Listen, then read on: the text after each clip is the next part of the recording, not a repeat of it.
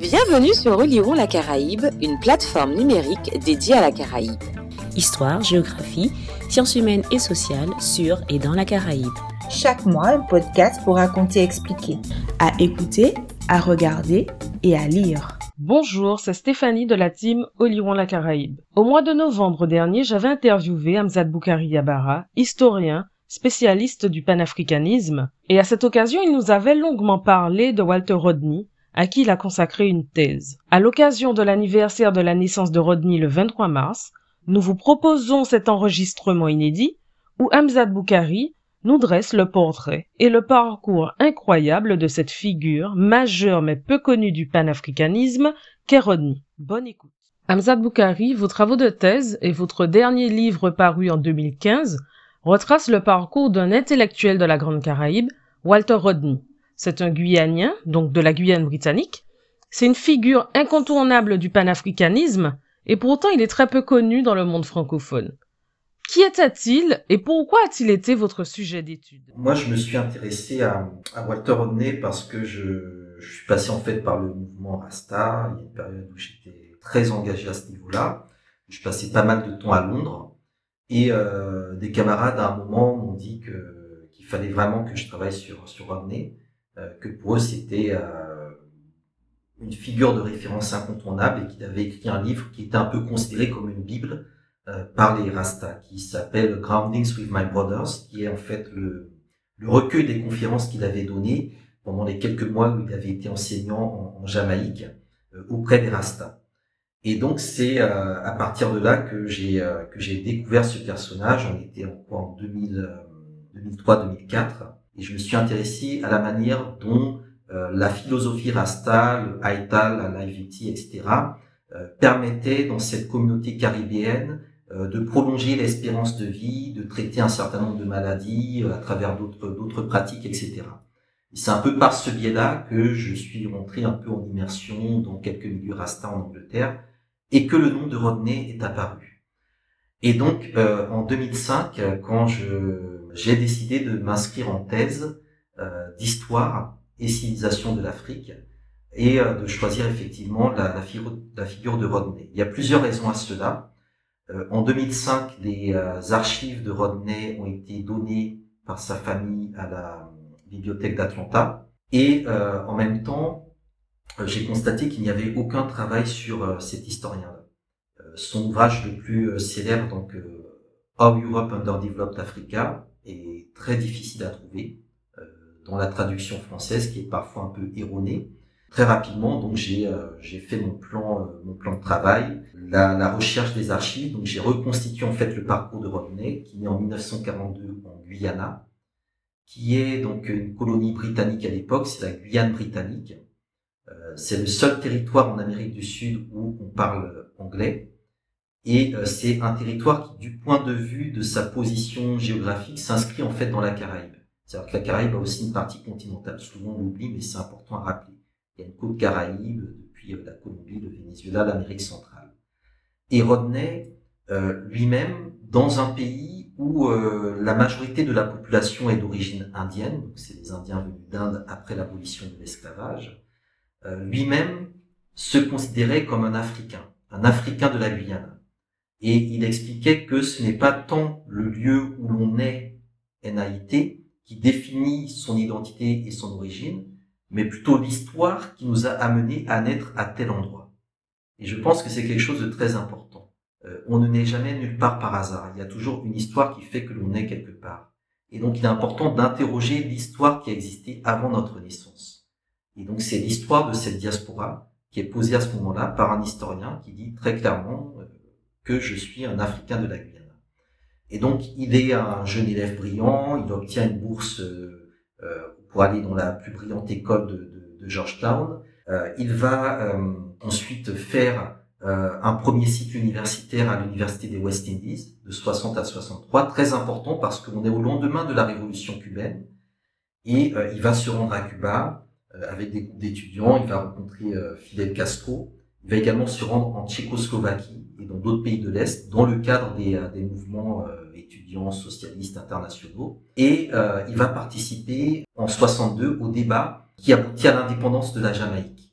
À savoir qu'à l'époque, il y avait la question d'un projet fédéral pour les Antilles, une fédération des Antilles britanniques où tous ces territoires qui allaient prendre leur indépendance auraient été liés dans un cadre fédéral. Sauf que dès que la Jamaïque prend son indépendance de manière séparée, eh bien, on se retrouve un peu dans ce même contexte qu'on a connu en Afrique. On a des États qui auraient pu être ensemble au moment de l'indépendance pour être plus forts, mais qui se retrouvent divisés. Qui se retrouvent divisés séparément, et qui se retrouvent réunis dans quoi? Eh bien, dans le Commonwealth ou dans la francophonie, c'est-à-dire dans l'appareil néocolonial. Et donc, Rodney participe à ce débat-là. Il participe aussi à d'autres débats très intéressants, notamment euh, des, des débats étudiants où euh, on disait donc à quatre étudiants qui devaient chacun jouer un rôle euh, de démontrer qu'ils étaient les plus importants à leur société. En gros, le, sujet c'était euh, vous êtes sur le toit d'une maison en feu, un hélicoptère arrive mais il n'y a qu'une place, vous êtes quatre, alors vous incarnez chacun un rôle, démontrez en quoi votre survie est importante pour la société. Et dans ce jeu de rôle, Rodney, qui à l'époque avait quoi, avait 20, 20, 21 ans, avait choisi d'être un rasta. Et donc il a débattu pour prouver en quoi la survie des rastas, sauver les rastas, était important pour l'ensemble de la société. Donc 63, il a son premier cycle universitaire, il part étudier à Londres, euh, non pas parce qu'il était euh, amoureux des Britanniques, mais parce que sa future épouse euh, était partie étudier, se former pour devenir infirmière en Angleterre, et donc, il va vivre avec elle. Et ce qui est très important, c'est qu'il sera euh, dans une école bourgeoise, la School of Oriental and African Studies, avec les bons vieux africanistes britanniques. Mais dans son quotidien, étant donné que sa femme est infirmière, en fait, il va vraiment fréquenter euh, le peuple. Il va vraiment être en lien avec les luttes populaires, les, euh, militants qui se battent contre l'apartheid, des Jamaïcains qui s'organisent contre les néo-nazis britanniques, etc. Et il va participer à beaucoup de débats à Hyde Park's Corner, là où aussi Marcus Garvey avait l'habitude de faire des, interventions. Dans le cadre de sa thèse consacrée à, la traite en Guinée, en Côte de Guinée supérieure, il va étudier des archives du Vatican, en tout cas la Compagnie de Jésus, qui sont vraiment les archives les plus importantes pour comprendre beaucoup de choses. Il va également se rendre au Portugal et en Espagne. Donc à l'époque, c'est l'Espagne de Franco, le Portugal de Salazar. Et donc il va voir le lien entre le nationalisme européen et le colonialisme. La manière dont le colonialisme n'est qu'une extension du nationalisme européen, qui un élément très important pour comprendre les problématiques de la Martinique. Pourquoi il y a ce patriotisme, ce républicanisme français en Martinique? C'est parce que la colonie est toujours une extension du nationalisme euh, hexagonal. Et donc en 66, il soutient sa thèse, et tout au long de sa thèse, tout en suivant les cours bourgeois à la SOAS, ils se forment en parallèle dans des petits groupes d'études qui sont gérés par une figure majeure de l'histoire du panafricanisme, souvent trop limitée à la question euh, post-coloniale, voire décoloniale ou marxiste, qui est Cedar James, qui est un intellectuel de Trinidad et Tobago qui n'a aucun diplôme. Voilà, il a juste son baccalauréat, c'est pas, il n'a pas de PhD, il n'a rien de tout ça.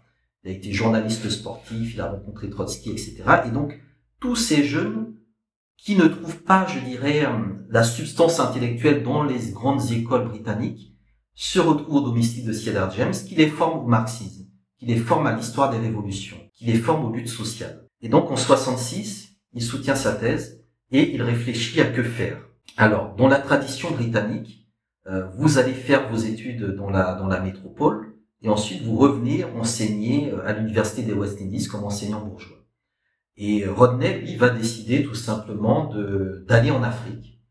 Et donc, il va écrire des courriers pour euh, enseigner euh, dans plusieurs pays africains. Alors, il va mettre de côté le Ghana parce que Kwame Nkrumah a été renversé. Il va mettre de côté le Nigeria parce qu'en 66, il y a le début des coups d'État qui donneront ensuite la guerre du Biafra. Il va néanmoins écrire à Léopold Sédar Senghor, qui ne lui répondra jamais, euh, puisque le Sénégal faisait partie en fait de son champ d'études.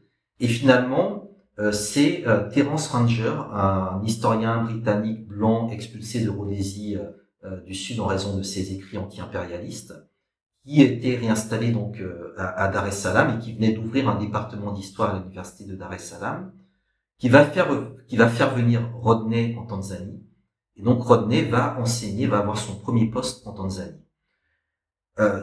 je passe sur la première période, donc 68, janvier 68, il repart donc en Jamaïque parce qu'il avait envie de se rapprocher de la de la Caraïbe. Il y repart avec son épouse, avec son premier fils qui s'appelle Chaka, donc un nom africain. Et 68, il arrive donc avec un poste à l'université des West Indies. Il passe son temps donc à introduire l'histoire de l'Afrique auprès de la petite bourgeoisie estudiantine jamaïcaine qui ne connaissait pas du tout l'Afrique.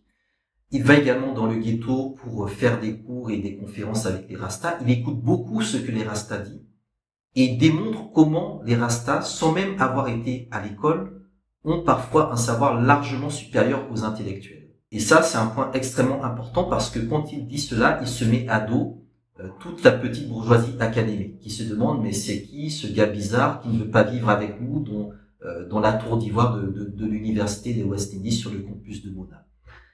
Et euh, en même temps, il commence à être très largement suivi par les services jamaïcains et par la, la CIA, puisqu'on est dans la période du Black Power. on a toutes ces idées qui, qui fusent en Jamaïque. On a proclamé Garvey héros national, mais bien évidemment, on a vidé Garvey de toute sa substance panafricaniste. Et Rodney, lui, il tape dessus, il dit, mais c'est inconcevable que en Jamaïque, on n'enseigne pas une langue africaine. C'est inconcevable que dans un pays où tout le monde quasiment est africain, on n'enseigne pas l'histoire africaine.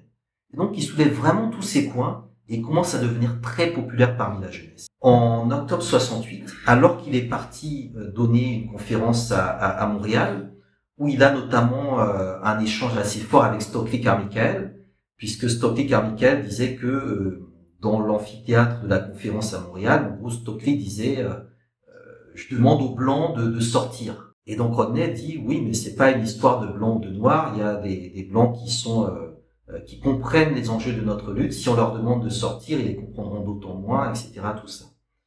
Deuxième élément, c'est que on est en 68 dans la période où les Black Studies se développent. L'afrocentricité, tout ça apparaît. Or, la position de Rodney, c'est de dire que, en gros, l'histoire des reines, des rois, etc., c'est bien beau, mais euh, l'Afrique ne se résume pas à des rois, des reines, etc. Il faut plutôt euh, étudier les interactions sociales. Il faut faire une histoire populaire euh, de l'Afrique. Et donc, il tranche radicalement avec le contexte de l'époque où on était vraiment dans une forme de fierté qui était, je dirais, un peu surfaite. Et donc, il va être classé parmi ce qu'on appelle, entre guillemets, les afro-pessimistes. Parce que justement, c'était quelqu'un d'extrêmement lucide, d'extrêmement critique sur les réalités africaines. Il avait notamment produit un article euh, euh qui euh, euh, interrogeait en fait les formes de servitude en Afrique. Très fin, dans lequel il démontrait qu'effectivement, les sociétés africaines n'étaient pas des sociétés esclavagistes.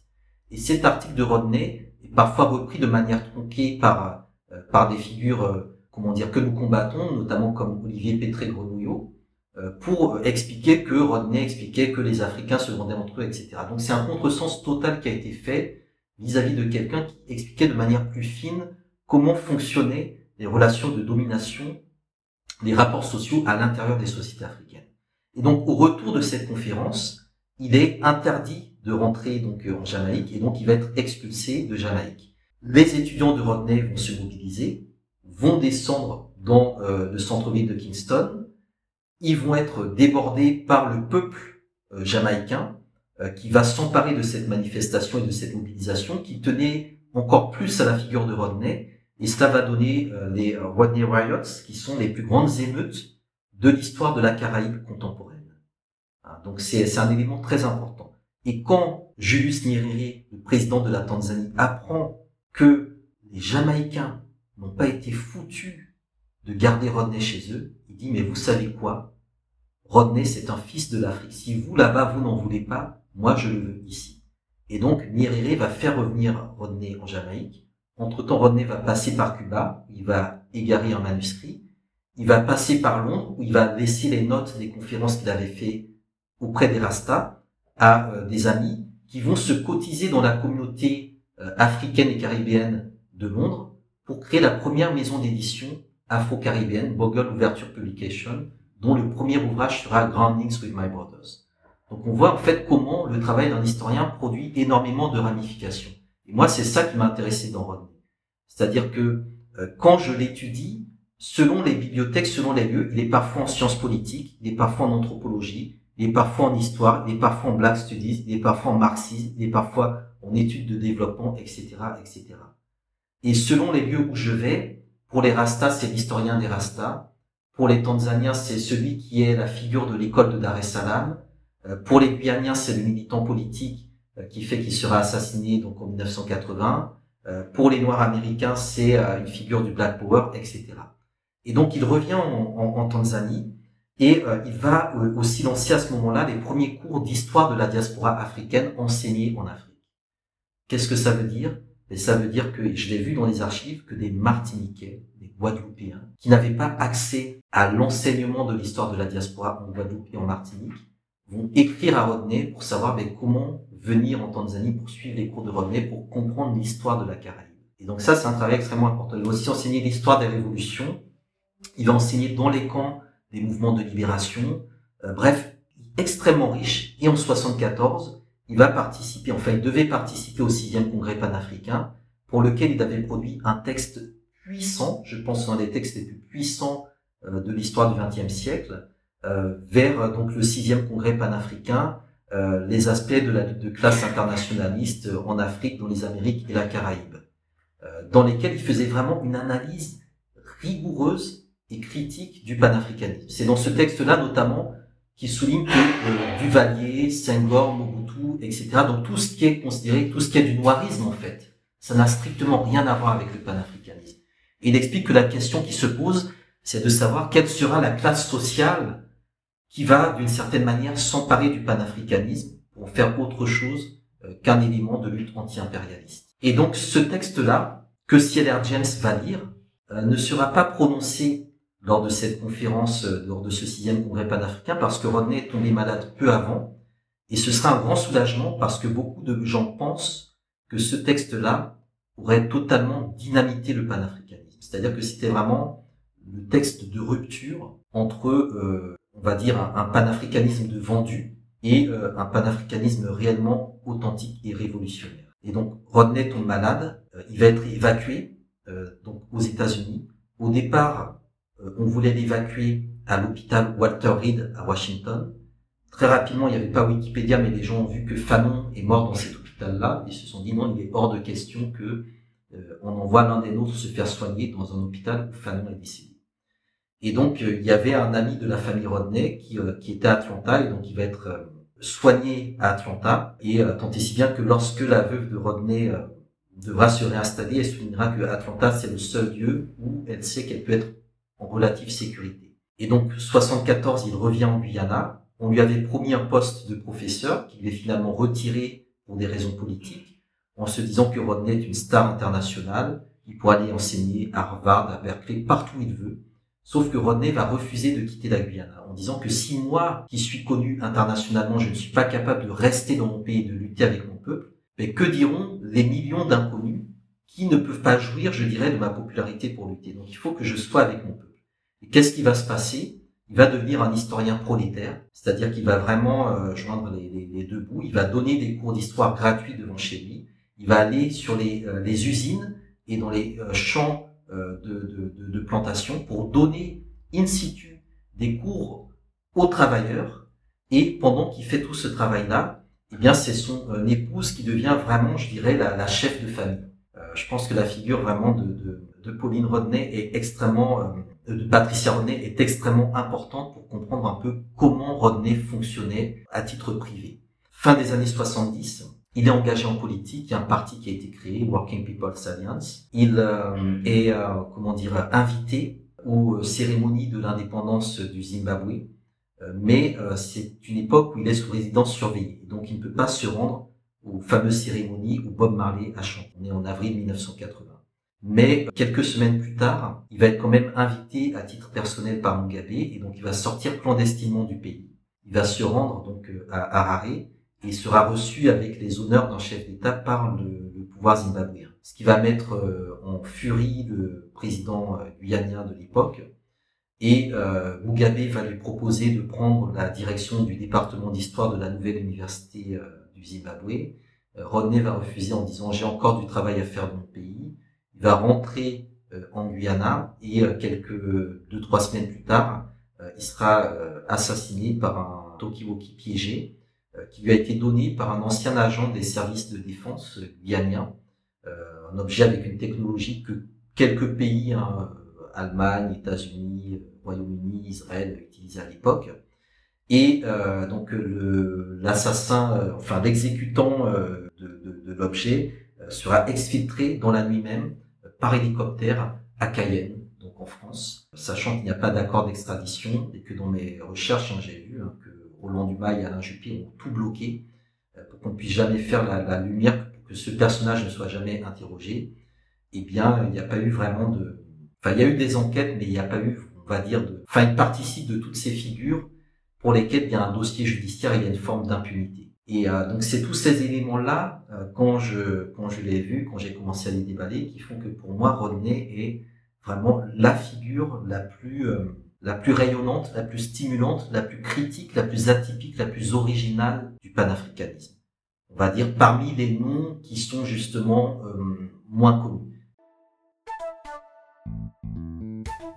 C'était Oliron la Caraïbe une plateforme dédiée à la Caraïbe sur Facebook, Twitter et Instagram.